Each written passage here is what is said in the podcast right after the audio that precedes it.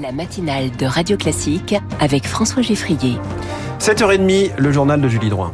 Comment lutter contre les deepfakes, ces fausses vidéos qui peuvent mettre en scène des personnalités Les géants du web peinent à répondre à la menace. La crainte d'une escalade régionale au Proche-Orient après les raids israéliens menés au Liban en réponse à un tir de roquette du Hezbollah.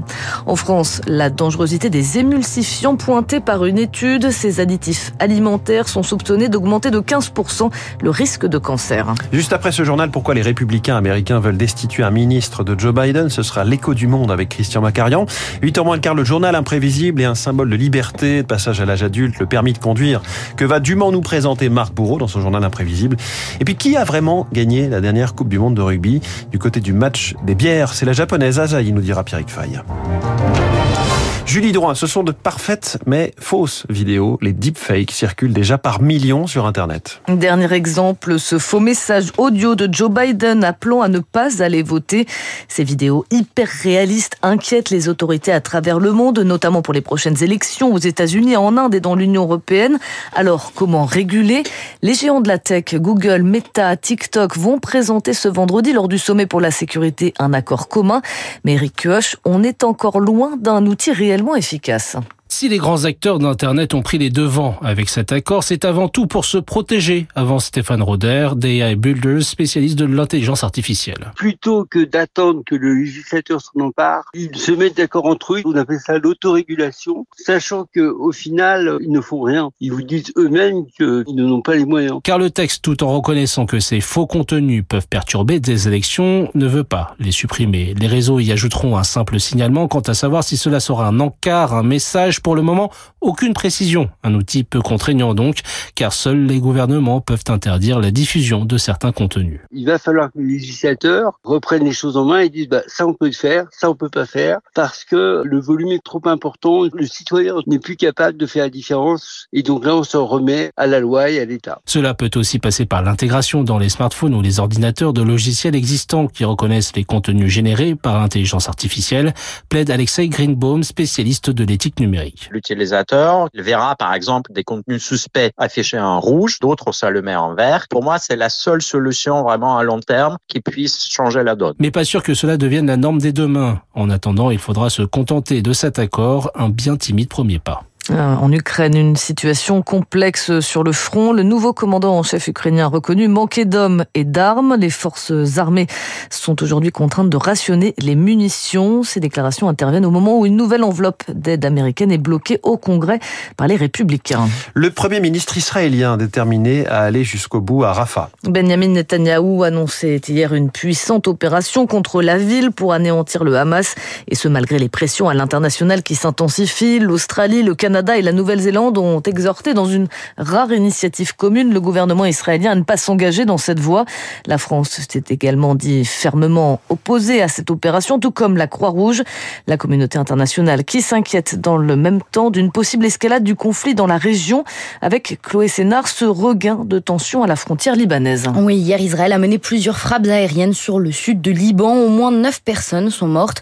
L'armée a visé des cibles terroristes du Hezbollah, mouvement islamiste libanais allié du Hamas palestinien. Ce sont des tirs de représailles. La veille, une roquette lancée depuis le Liban sur une base militaire du nord d'Israël a tué une soldate israélienne. Depuis l'attaque du Hamas le 7 octobre dernier, les échanges de tirs sont quasi quotidiens et les frappes sont menées de plus en plus loin de chaque côté de la frontière. Ces violences ont provoqué le déplacement de dizaines de milliers de personnes. 33 civils sont morts côté libanais et 6 côté israélien.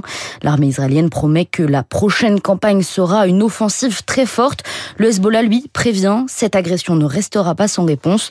De son côté, la France souligne que la situation est sérieuse mais pas irréversible. Merci Chloé. Aux États-Unis, Joe Biden, en pleine campagne présidentielle, fait face à de nombreuses critiques d'une partie de son électorat pour son soutien à Israël.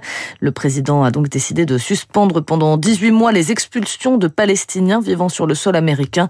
6000 personnes pourraient en bénéficier. En France, un train sur deux en circulation ce week-end en raison d'une grève des contrôleurs. Le syndicat Sudrail annonce entre 70 et 90% de grévistes quand la SNCF assure avoir limité l'impact en mobilisant les cadres. Un millier de trains resteront tout de même à quai, faute de contrôleurs, car la règle prévoit qu'il soit deux à bord de chaque train. Christophe Fanichet, PDG de SNCF Voyageurs, estime pourtant avoir répondu à leurs revendications. On a pris des engagements très forts en 2022, des engagements de rémunération, des engagements d'équipement des trains. Je rappelle que, par exemple, on vous a dit deux chefs de bord à bord de tous les TGV. C'est un engagement que nous avons pris pour 2025. Aujourd'hui, 9 TGV sur 10 ont déjà deux contrôleurs à bord et nous serons au rendez-vous. Et maintenant, il y a des nouvelles revendications. Un agenda social a été posé sur la table avec des dates très concrètes. Aujourd'hui, euh, tout est sur la table. Un discours largement contesté par Fabien Villedieu, délégué syndical rue Sudrail quand il y a urgence, euh, on n'est pas là à proposer un calendrier, on est là pour proposer des mesures concrètes. Je rappelle quand même qu'on a fait une alarme sociale en novembre 2023 et aujourd'hui, on est euh, hélas euh, pas dans le concret. L'accompagnement des TGV de deux contrôleurs, la deadline c'était 2023 et c'était 10 TGV sur 10. Là, on veut du concret et du sonnant et trébuchant. Des propos recueillis par Lucie Dupressoir et du côté des agriculteurs, le président de la République a reçu hier les représentants de la coordination rurale et de la Confédération paysanne. Emmanuel Macron recevra la semaine prochaine la FNSEA, les syndicats qui restent déterminés en attendant la concrétisation des annonces du gouvernement. Et on reparlera de l'agriculture tout à l'heure avec notre invité Julien de Normandie, ancien ministre de l'Agriculture qui publie Nourrir sans dévaster. Ce sera à 8h15. Les additifs alimentaires provoqueraient un risque accru de cancer. Les émulsifiants présents dans des dizaines, de milliers de produits, des biscottes aux glaces, des pâtisseries aux yaourts, ils donnent cette texture onctueuse aux aliments transformés et des chercheurs ont fait le lien entre la consommation importante de ces produits et la survenue de certains cancers, Servane de Pastre. Près de 100 000 adultes ont répondu à des questions pendant plus de 10 ans sur leurs habitudes de consommation.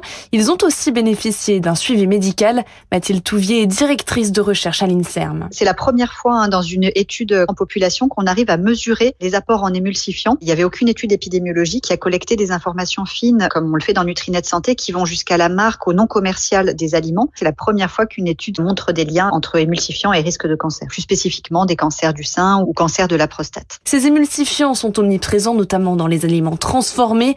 Or, selon l'étude, ces plats constituent entre 30 et 60% de l'apport énergétique alimentaire des adultes en Europe et en Amérique du Nord. Si les signaux continuent à s'accumuler, comme cette étude, ça amènera euh, très certainement euh, les, les autorités sanitaires à se reposer la question, à réévaluer finalement la sécurité de ces additifs et éventuellement à limiter les doses autorisées euh, et à prendre des, des, mesures pour protéger la population si ça s'avère nécessaire. Ce lien entre émulsifiants et cancer doit encore être approfondi par les chercheurs. Et dans certains cas, cela peut représenter une augmentation des risques de 15% de développer un cancer. Dans cinq mois débuteront les Jeux Olympiques de Paris avec une cérémonie d'ouverture qui promet d'être exceptionnelle sur la scène. Et justement, les professionnels de l'immobilier s'inquiètent pour les balcons des appartements parisiens qui donnent sur la Seine. Le public devrait être nombreux à s'y masser entre familles et groupes d'amis.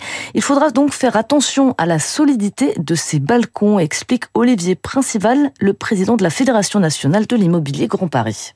Ce n'est pas nécessairement l'état des balcons parisiens qui nous inquiète, c'est l'usage anormal qui en sera fait pendant la période des Jeux Olympiques. Bon, à ce stade, on n'a pas de mouvement ni de la mairie de Paris ni euh, de la préfecture. Nous, en tout cas professionnels, on préfère anticiper. Il faut jouer de beaucoup de pédagogie, rappeler à toute prudence de la part des occupants des appartements. On a sensibilisé euh, tous les syndics et les administrateurs de biens de la FNIM pour qu'ils mettent une petite note afin que chacun puisse euh, surveiller l'état de son balcon et signaler s'il y a lieu au gestionnaire de l'immeuble une anomalie pour qu'on puisse la réparer avant qu'il y arrive quoi que ce soit. Des propos recueillis par Marine Salaville et la cérémonie d'ouverture se tiendra donc le 26 juillet à suivre sur les balcons ou à la télé ou sur les quais. Merci Julie Droit, c'était le journal de 7h30. Parfum de guérilla parlementaire au Congrès des États-Unis, c'est l'écho du monde dans un instant, puis le journal imprévisible, une image de Paris, des quais de Seine, du monde du livre et des cartes postales et bouquinistes avec nous. Radio Classique.